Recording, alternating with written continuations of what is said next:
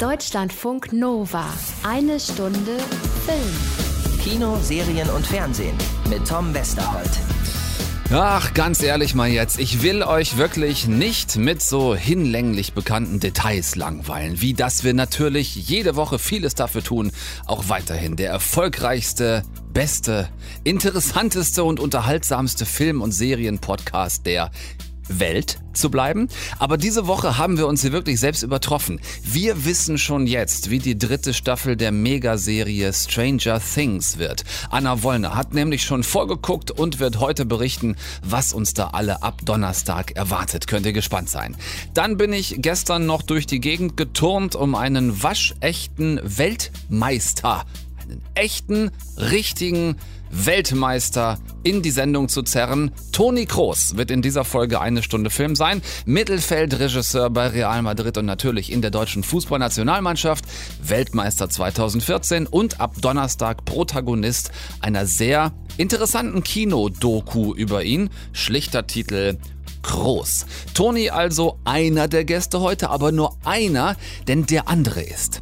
Und jetzt haltet euch bitte fest. Und And uh, my dear friends, and don't worry me switching to English at this very moment. It's it's all for a reason because we have a super special guest on the show tonight, Mr. Marvel himself, the biggest film producer on this very planet is here. The man who put all these superstars into super tight spandex trousers. Mr. Kevin Feige is here. Have a good evening, sir. Thank you. Very happy to be here. Looking very forward to our talk.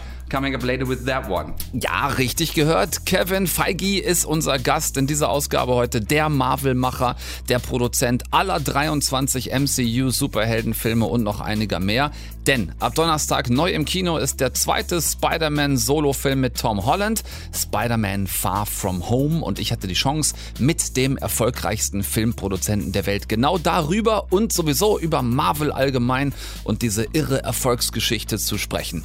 Kevin Feige und Toni Kroos in einer Show und Anna Wollner und ich sind auch noch da. Ich denke, es könnte schlechter laufen. Deutschlandfunk Nova. Zur Info?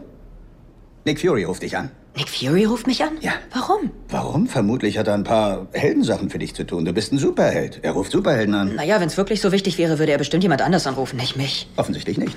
Siehst du? Anonymer Anruf, das ist er. Ich will aber nicht mit Nick Fury Ja, sprechen. Sandy. Warum? Wenn du nicht mit ihm redest, muss ich mit ihm reden und ich will nicht mit ihm Warum reden. wollen Sie nicht mit ihm reden? Weil ich Angst habe. Jetzt geh schon ran. Du hast Nick Fury zur Voicemail geschickt? Ja. Man schickt Nick Fury nicht zur Voicemail. Hören Sie das? Die rufen nach mir. Also, ich muss los. Es ist genau das richtige Rezept, das Marvel hier gleich ganz am Anfang von Spider-Man Far From Home etabliert, nämlich mit Humor und Sarkasmus gegen die Schwere, gegen den Verlust und den Kummer nach dem Ende von Avengers Endgame anzugehen und Blick nach vorne weiterzumachen. Kein Spoiler mehr, jetzt zu sagen, dass es keinen Iron Man mehr gibt, auch keinen Captain America und keine Black Widow und was aus dem Bruce Banner Hulk Gemisch und dem fetten Tor wird, weiß ja im Moment auch wirklich niemand. Peter Parker alias Spider-Man muss sich also neu sortieren. Genau dasselbe versucht auch Nick Fury mit Shield. Die Verbrechensbekämpfung muss ja auch nach dem Ende der Avengers irgendwie weitergehen. Und hier im zweiten Solo-Abenteuer des äh, Tom Holland Spider-Man kommt die Bedrohung, die aktuelle aus dem All. Angeblich aus einem Paralleluniversum, also von einer ja quasi alternativen Erde, auf der er hier einer der Superhelden ist. Ein Typ namens Beck, der schon viele Jahre einer zerstörerischen Macht hinterherjagt, jetzt gerade bis auf unsere Erde hinterhergejagt ist in Gestalt von Jake Gyllenhaal. Die Erde wird also bedroht von vier gigantischen Monstern, die aus der reinen Energie der vier Elemente bestehen. Sie wurden geboren in stabilen Umlaufbahnen inmitten schwarzer Löcher. Kreaturen gebildet aus den Hauptelementen. Luft, Wasser, Feuer, Erde. Die Forschungsabteilung gab ihnen einen technischen Namen. Wir nannten sie einfach Elementals. Versionen davon existieren quer durch unsere Mythologien. Wie es aussieht, sind sie real. So wie Thor. Thor war eine Mythologie und jetzt ist er Thema im Physikunterricht. Diese Mythen sind Bedrohungen. Vor Jahren materialisierten sie sich auf meiner Erde. Ich gehörte zum letzten Bataillon, das versuchte sie zu stoppen. Wir haben nur das Unvermeidliche aufgeschoben. Die Elementals sind jetzt hier. Greifen dieselben Koordinaten an. Unsere Satelliten haben das bestätigt. Eine Riesenbedrohung also und wichtige Avengers sind nicht mehr da, darunter Spider-Mans Ziehvater Iron Man alias Tony Stark. Ja, und dazu ein sehr junger Peter Parker, der einerseits mit seiner Verantwortung hadert, das kennen wir natürlich von dieser Figur, und andererseits ganz 16-jährig einfach viel lieber mit seiner Schulklasse jetzt gerade auf großer und vor allem möglichst entspannter Europareise wäre. Ich will zurück auf meinen Trip mit meinen Freunden. Und ganz nach oben auf den Eiffelturm. Mit dem Mädchen, das ich sehr mag und ihr sagen, was ich empfinde und ihr einen Kuss geben. Oh. Was soll das, Mann? Ich. Das wirst du aber nicht tun, oder? Nein, ich kann nicht. Warum nicht? Weil ich eine zu große Verantwortung trage. Das ist also grob die Geschichte von Spider-Man Far From Home. Auf der einen Seite gibt es die Bedrohung durch diese vier Naturgewalten Monster, die die Erde angreifen. Auf der anderen Seite ist da ein Peter Parker hin und her gerissen zwischen Verantwortung übernehmen, das Erbe von Tony Stark und Iron Man antreten und auf der anderen Seite einfach nur 16 Jahre alt sein zu wollen, verliebt sein zu wollen und auf Klassenfahrt sein zu wollen. Vieles mehr darf nicht verraten werden, weil es in diesem Film eine Menge Twists und Turns gibt. Äh, und das sind Dinge, die hier an dieser Stelle auf keinen Fall gespoilert werden. Das können meinetwegen andere machen, wir tun das nicht. Das Entscheidende ist, wie gut sie diesen Nachfolgefilm von Endgame gelöst haben diesen Film hier, der das Ende von Marvels Phase 3 bedeutet, also quasi das wirkliche Ende des Avengers-Zeitalters, ist nicht etwa mit Endgame zu Ende gegangen, sondern offiziell geht es jetzt mit diesem Film Far From Home zu Ende. Denn wir dürfen nicht vergessen, äh, Endgame hat einige Fans dann doch schon etwas verzweifelt zurückgelassen. Es gab Tote, das hatte ich erwähnt, und diese Schwere fängt Far From Home eben mit genau dieser jugendlichen Leichtigkeit auf, die dieser junge Peter Parker verkörpert. Unbeschwert irgendwie, obwohl er natürlich seinen großen Mentor Tony Stark sehr vermisst, aber ja, der eben auch verliebt ist in MJ und diese Reise mit seiner Highschool-Klasse nutzen will, um ihr seine Liebe zu gestehen, wenn er halt nicht gerade mit diesem Back aus dem Paralleluniversum gegen die außer Kontrolle geratenen Elemente kämpfen müsste.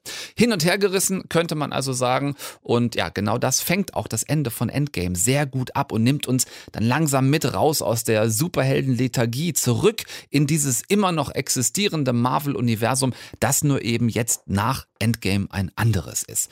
Schlauer Schachzug von Marvel und Sony, wieder John Watts an die Regie dran zu setzen. Der hatte auch schon Homecoming gemacht, also den ersten Solo-Film äh, von Spider-Man alias Tom Holland. Und dieser John Watts sorgt dafür, dass die Handschrift des Films wirklich zu 100 Prozent passt, sich der Film also sowohl solo, aber auch als Teil des Marvel-Universums perfekt ins MCU einpasst. Sehr gut gelöst, ähm, genau wie die Marvel-typische Mischung aus Action- und Comedy-Elementen. Die Gags vielleicht sogar mit die besten der letzten Jahre in diesem Film. Jetzt sehr gutes Timing, vor allem zwischen Tom Holland und John Favreau, der wieder Chauffeur Happy spielt, aber auch zwischen Holland und Jacob Batalon, der wieder Peter Parkers besten Freund Ned spielt. Und dazu so ein bisschen ähm, über allem schwebend in Sachen Coolness Samuel L. Jackson als wieder mal mega souveräner und einfach furztrockener Nick Fury. Ich überlege, woran ich rummeckern könnte, wenn überhaupt dann daran, dass einer der Haupttwists des Films, ich sage mal für geübte Marvel-Fans dann doch relativ schnell zu erkennen oder zu durchschauen sein dürfte wenn man gut aufpasst. Es bleibt aber trotzdem einer äh, mit einem fetten Ach du Scheiße-Effekt. Product Placement ist auch so ein Ding, wo ich da manchmal denke, hat ein Konzern wie Disney, der mit dem MCU wirklich Milliarden scheffelt, das in teilweise so derber, plakativer Art nötig? Wohl eher nicht, könnte man dann auch einfach mal sein lassen. Lege mich an dieser Stelle aber trotzdem fest, für mich ist es der beste Spider-Man-Film seit dem allerersten mit Tobey Maguire, also der beste Spider-Man-Film seit 17 Jahren und das, obwohl ich die Originaltrilogie echt sehr liebe. Also ist echt richtig gut geworden. Marvel-Fans gehen ab Donnerstag rein und freuen sich jetzt bitte schon auf unseren Gast gleich, Marvel Mastermind Kevin Feige. Produzent aller 23 MCU-Filme ist gleich hier bei uns in eine Stunde Film. Ladies and gents, it's an incredible honor to have him on the show tonight and I just don't want to fuck this introduction up, so better keep up with this.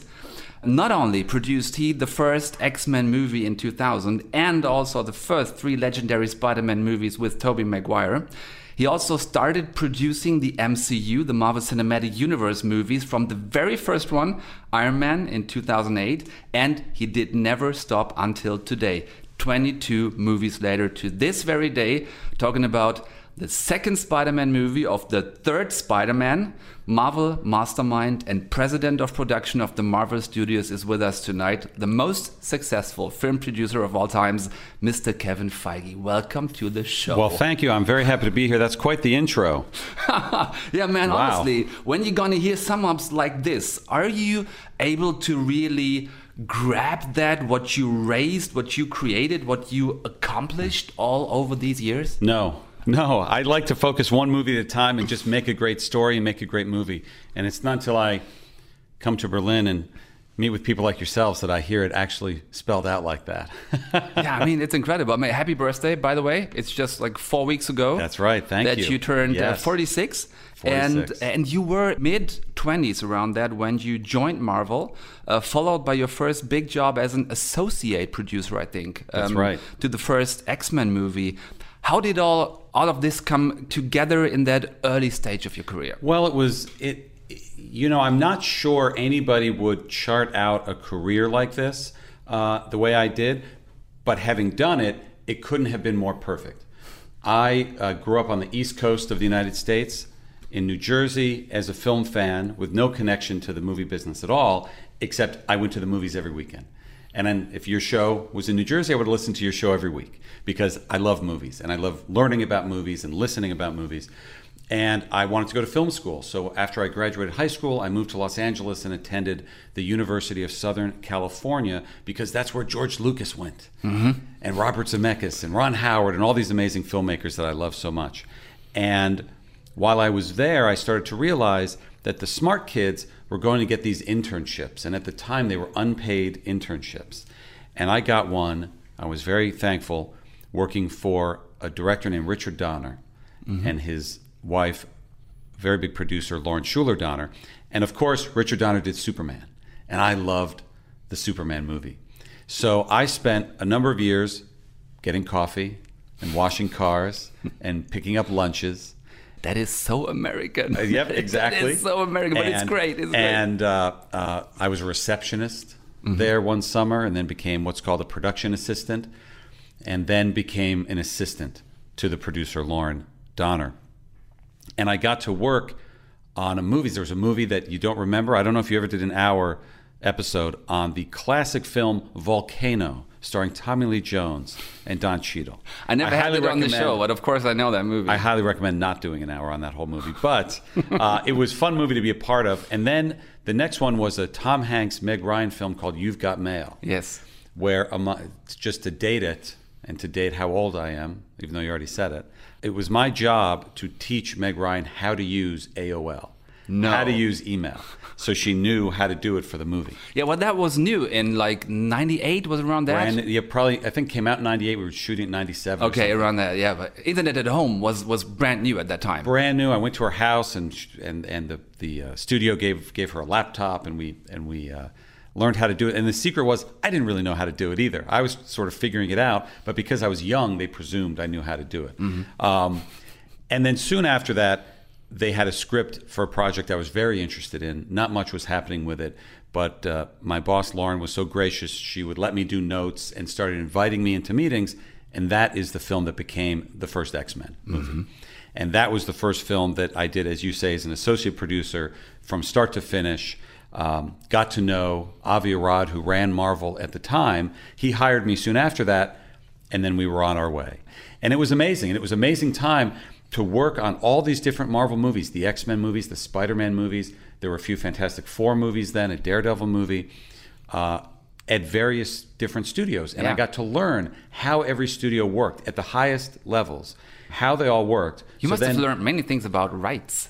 It wa- because getting Spider-Man into the MCU wasn't that easy. No, many years later, it was it was figuring that out, but it all came back to Amy Pascal. Mm-hmm. Um, and then we became our own studio in 2008, and everything I had learned, good lessons, not so good lessons, we put into Iron Man One. Yeah.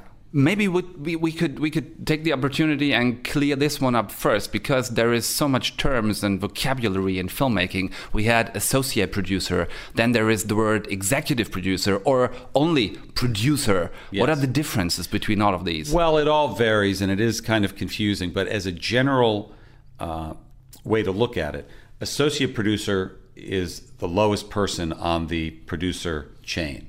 That's what I was on X Men 1. Then there's co producer above that, then executive producer above that, then the producer. Okay. And oftentimes that can change. Sometimes you remember the Amblin films in the 80s. Steven Spielberg was executive producer on those films.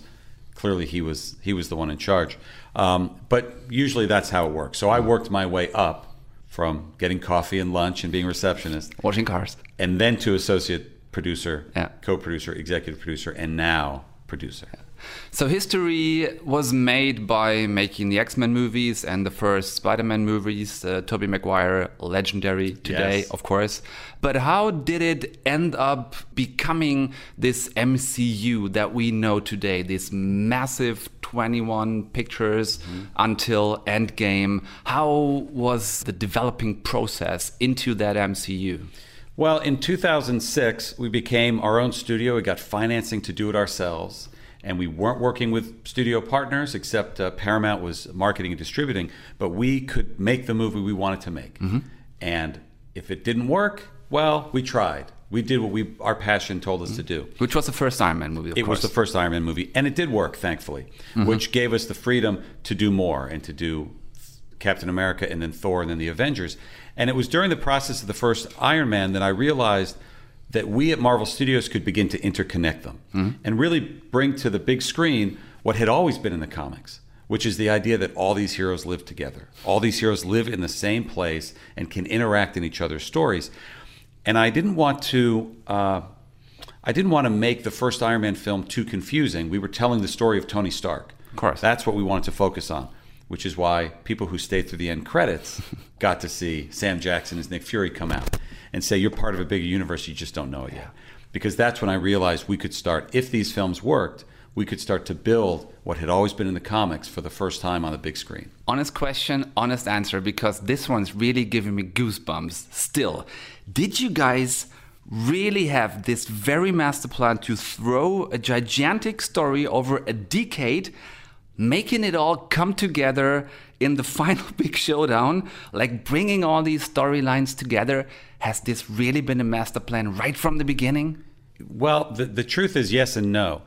Right from the beginning, excuse me, right from the beginning when we did that Sam Jackson cameo, I knew that we could begin to build something very big. And the goal then was the Avengers. Can we just make an Avengers film?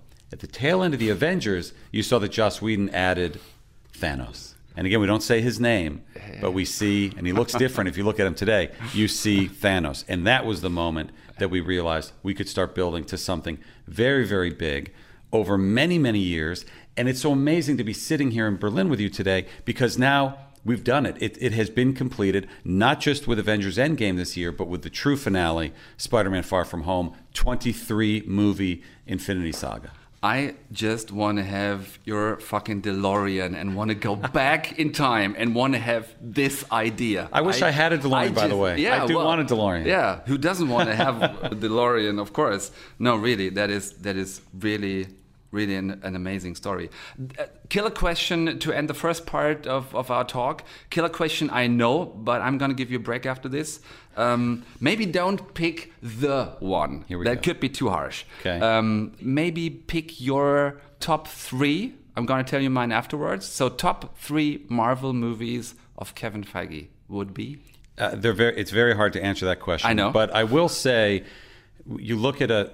It, it is. It is very hard. The first Iron Man has to be there because that was my first film that I produced. That was the first film in the MCU. Had that not worked, we wouldn't be here. Um, I think Guardians of the Galaxy uh, represented something very important to the MCU, which was we could bring heroes to the screen that almost nobody had ever heard of. And we had an idea. I wanted to do a space movie. I've always loved space films. And the success of that movie proved that the MCU was more than just the superheroes that people are aware of. And then I'd go to, and then I would, not just because we're sitting here promoting it, go to Spider Man Far From Home because it represents the culmination of all four previous Avengers films and also an unprecedented thing in Hollywood, which is two competing studios, the Walt Disney Company and Sony Pictures, working together for what's best for a, for a character. And that, that was very important to me five years ago when we made that deal. Would you swear that you haven't seen any of my notes while we're talking? You Of haven't course. seen any of my no, notes? and they're probably in German. my top three. Oh, they're Did you in read English. them? You're, here are mine the first Iron Man, Guardians of the Galaxy, and no kidding, no fishing for compliments since yesterday, Spider Man Far From Home. That's very impressive. That is, I mean, come on, come on. That's Come very on, good. man. That is that That's is very really good. that is that is really a thing. nice one. That should that should give us some That's drive for the impressive. second part of the talk. I'm I'm so stoked that Kevin Feige is with us today. Um, after a short break, we'll be right back. Das machen wir nicht. Wir machen was ganz anderes heute, habe ich mir eben überlegt, weil diese beiden Gesprächsteile mit Kevin Feige wirklich so großen Spaß gemacht haben und ich keine Lust hatte, die auf Teufel komm raus so runter zu kürzen, dass sie irgendwie in eine Sendung passen, gibt es den zweiten Teil dieses Gesprächs mit Kevin Feige nächste Woche. Es passt ganz gut, weil nächste Woche uns Anna Wollner auch noch Tom Holland und Jake Gyllenhaal mitbringt. Also Teil 2 des Kevin Feige Interviews kommenden Dienstag in eine Stunde Film. Ist wie mit einer Serie. Müsst euch mal ein bisschen gedulden. So. Dann wollen wir doch mal gucken, ob sich hierdurch bei euch vielleicht doch so eine Art spontanes Kribbeln einstellt. Ah, die Titelmelodie von Stranger Things, der Serie, mit der Netflix vor drei Jahren klammheimlich und vermutlich es, äh, ohne es selbst zu ahnen, eine absolute Kultserie rausgehauen hat. Ich meine, klar, es, äh, es gab auch schon vorher sowas wie House of Cards, es gab äh, Orange is the New Black, also auch andere Serien bei Netflix, die jetzt nicht ganz so unerfolgreich waren. Aber die 80er Jahre Mystery-Serie der Duffer Brothers hat die Streaming-Plattform und die Popkultur dann doch sehr im Sturm erobert. Ein Junge, der verschwindet, seine drei besten Kumpels, die ihn suchen, ein Mädchen mit paranormalen Fähigkeiten, dazu ein Monster, das war Staffel 1. Staffel 2 lassen wir aus Zeitgründen an dieser Stelle mal kurz weg, denn äh, auch die hat genug Fragezeichen am Ende geschaffen, dass am Donnerstag, übermorgen schon, nicht erst Freitag wie eigentlich sonst immer bei Netflix, sondern schon übermorgen Independence Day vermutlich. Es hat einen Grund. Ja. Oder, Anna? Es könnte was damit zu tun haben. Ist das, ist das schon gespoilert jetzt oder? Nee, nee, nee. ist es nicht. Gut, gut. Also Donnerstag übermorgen schon Staffel 3 von Stranger Things auf Netflix endlich online. Endlich werden die meisten von euch vermutlich auch nachschieben wollen. Anna, du hast Staffel 3 schon voll durchgeguckt? Alle Folgen. Boah, unglaublich. Ich könnte jetzt ganz fies sein. Ich könnte so richtig fies.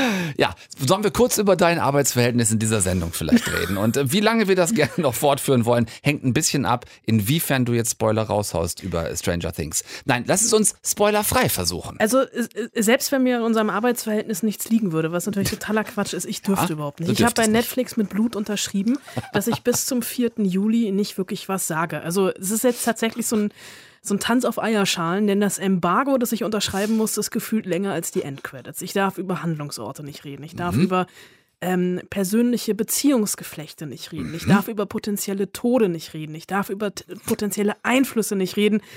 Ich will es auch gar nicht machen. Ich will dir und mir den Spaß nicht versauen. Ich will unser Arbeitsverhältnis nicht zerstören. Aber ich will natürlich, also ich will niemandem den Spaß nehmen, denn das ist Stranger Things wirklich auf jeden Fall. Vielen Dank, Anna Wollner, für die ausführliche, für die ausführliche Ausflugsreise in den in den Wald vielleicht, dürfen wir nicht sagen, Orte, Wälder, spielen Wälder eine Rolle, spielen Häuser eine Rolle. Wir wissen es alles nicht. Ähm, lass, uns, lass uns doch vielleicht mal versuchen, ganz emotional anzufangen. Acht Folgen in der Kleinstadt Hawking, Indiana. Ähm, wie war mit äh, den Jugendlichen um Will, Mike, Dustin und Eleven nochmal alles jetzt so rausgegangen aus Staffel 2 und rein in Folge in Staffel 3? Also es fühlt sich tatsächlich für mich ein bisschen runder an jetzt alles? Ähm, Staffel 2 war ja so ein bisschen ausgefasert. Mhm. War bisher immer sehr düster. Es ging um geheime Experimente der Regierung. Es ging natürlich um Upside Down, um das mysteriöse Mädchen Eleven oder Elf oder Elfie, wie sie auf Deutsch heißt. Ja, seit Staffel 2, das darf ich sagen, sind ein paar Monate vergangen. Es ist der Sommer 1985. Wir haben es schon festgestellt, es ist der 4. Juli 1985, also der Independence Day. Und der erste Feind, der hier auftaucht, ist gar kein Monster, sondern ist das, was wir alle schon mal ins Auge geblickt haben, nämlich die Pubertät. Wir sind keine Kinder mehr. Ich meine, was glaubt ihr? Dass wir den ganzen Tag in meinem Keller hocken? Gute Frage. Ja, Dungeon and Dragon spielen im Keller ist mehr oder weniger vorbei, haben sie keinen Bock mehr drauf. Vielmehr interessieren sich alle fürs andere Geschlecht. Also Mike und Eleven verbringen die Tage knutschnerweise auf dem Bett. Dustin kommt aus dem Sommercamp wieder und behauptet zumindest eine Freundin zu haben. Und lispelt nicht mehr? Er lispelt immer noch. Und dann fallen irgendwann, das darf ich auch sagen, Magnete vom Kühlschrank und mehr, ja, das war's dann auch schon. Aber ab da, also ab eigentlich dem Moment, wo die Magnete vom Kühlschrank fallen, wird alles anders.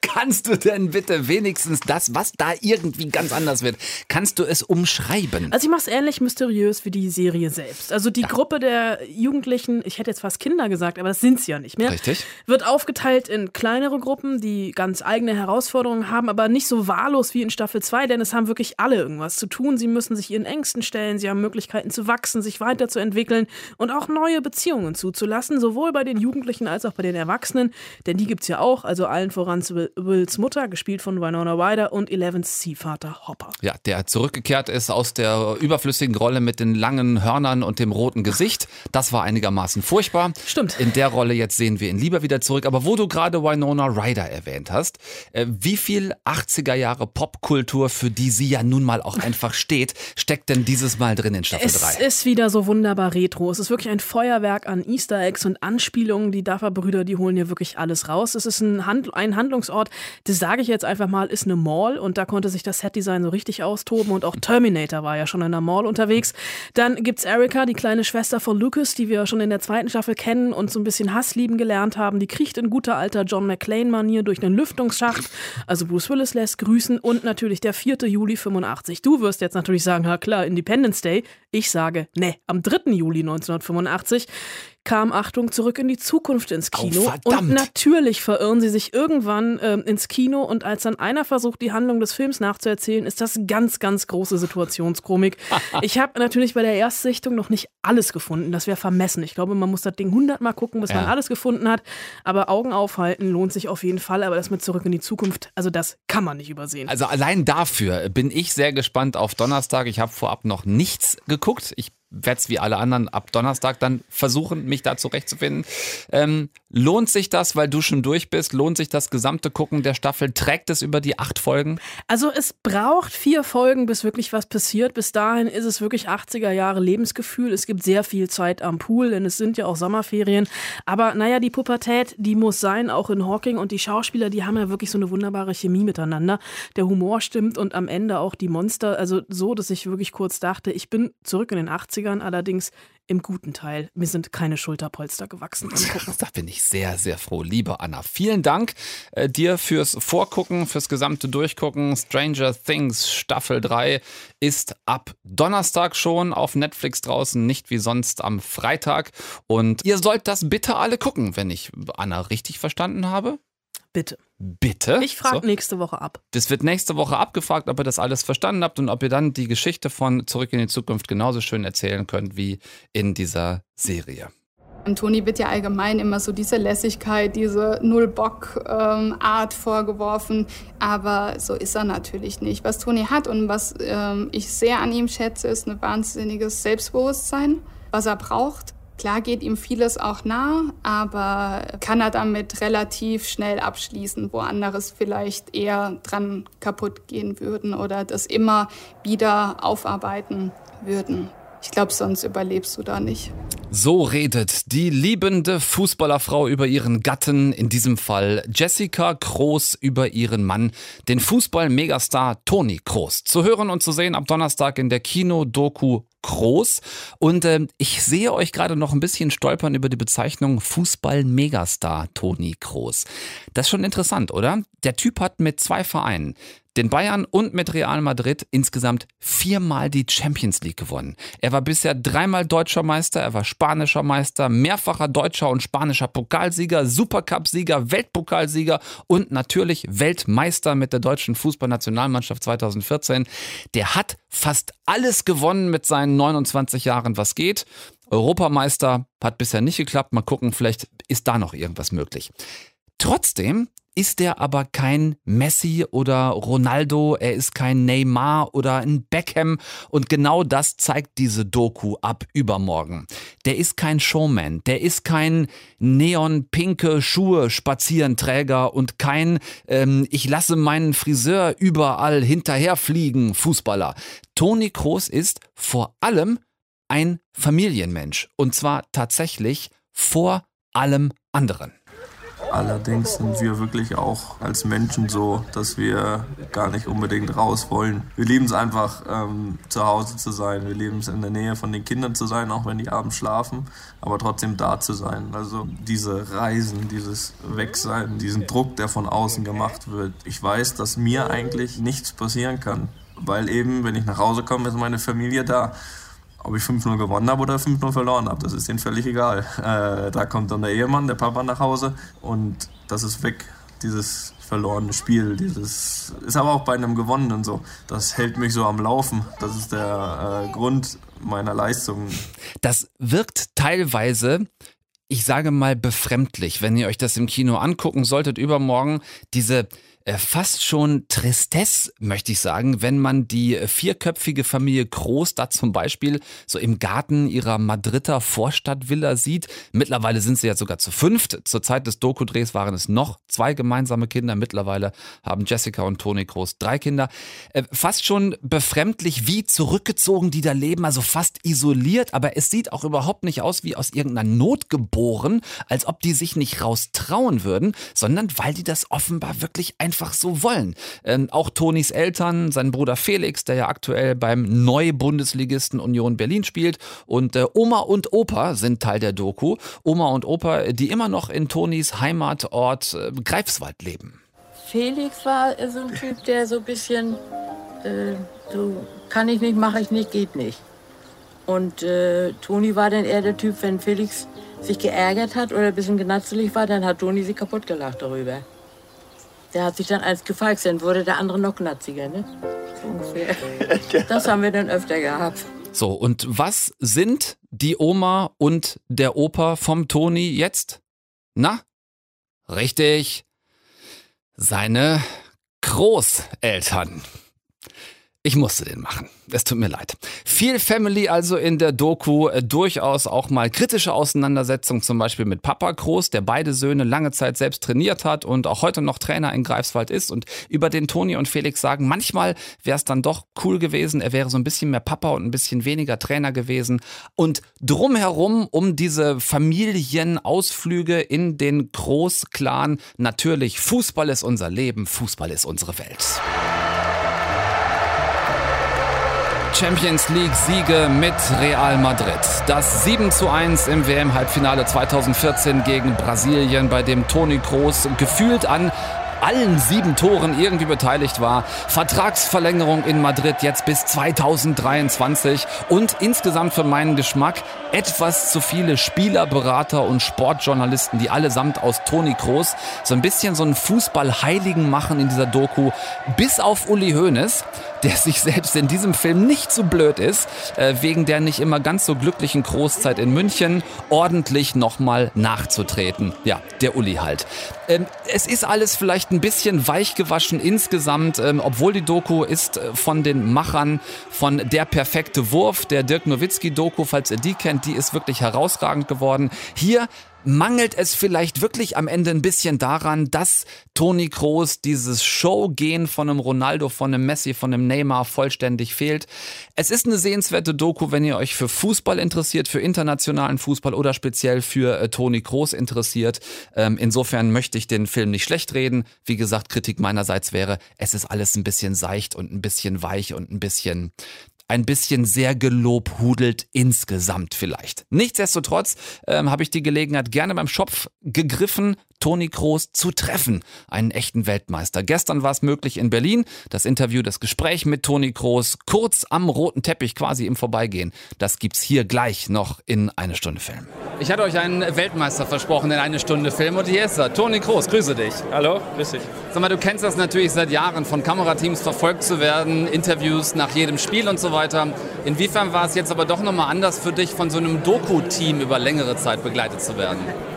Ja, es war vor allem in erster Linie natürlich öfter, als ich es trotzdem gewohnt bin. Also Kameras ist man zwar schon gewohnt irgendwie, aber äh, dann so oft eher weniger. Aber ich habe die Entscheidung damals bewusst getroffen äh, und wusste, was äh, natürlich damit ansteht. Und ähm, ja, der Unterschied ist einfach, dass ich äh, ein, zwei Seiten von mir gezeigt habe, die ich bis, bis dahin eben noch nicht gezeigt habe. Und ähm, ich finde, dass es äh, in dem Film einfach so rüberkommt, wie es wirklich ist. Äh, so, so wie auch der Mensch schon nicht groß ist. Die meisten kannten bis dahin den Fußballer und ähm, ja, ich hoffe natürlich irgendwie, es gefällt den Leuten.